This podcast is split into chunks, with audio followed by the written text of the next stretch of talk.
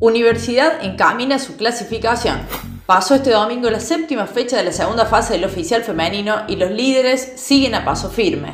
En la zona campeonato Universidad Nacional de Río Cuarto, puntero, venció por la mínima a Banda Norte y le sacó nueve puntos de ventaja a sus escoltas, que ahora son tres, Las Lobas, San Martín y Estudiantes.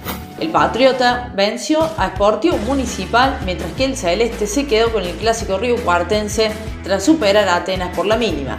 Además, Santa Paula superó a Toro Club y salió del fondo de la tabla donde quedó ahora el conjunto azulgrana. Por la zona reválida, Ateneo Vecinos sigue a paso firme en lo más alto.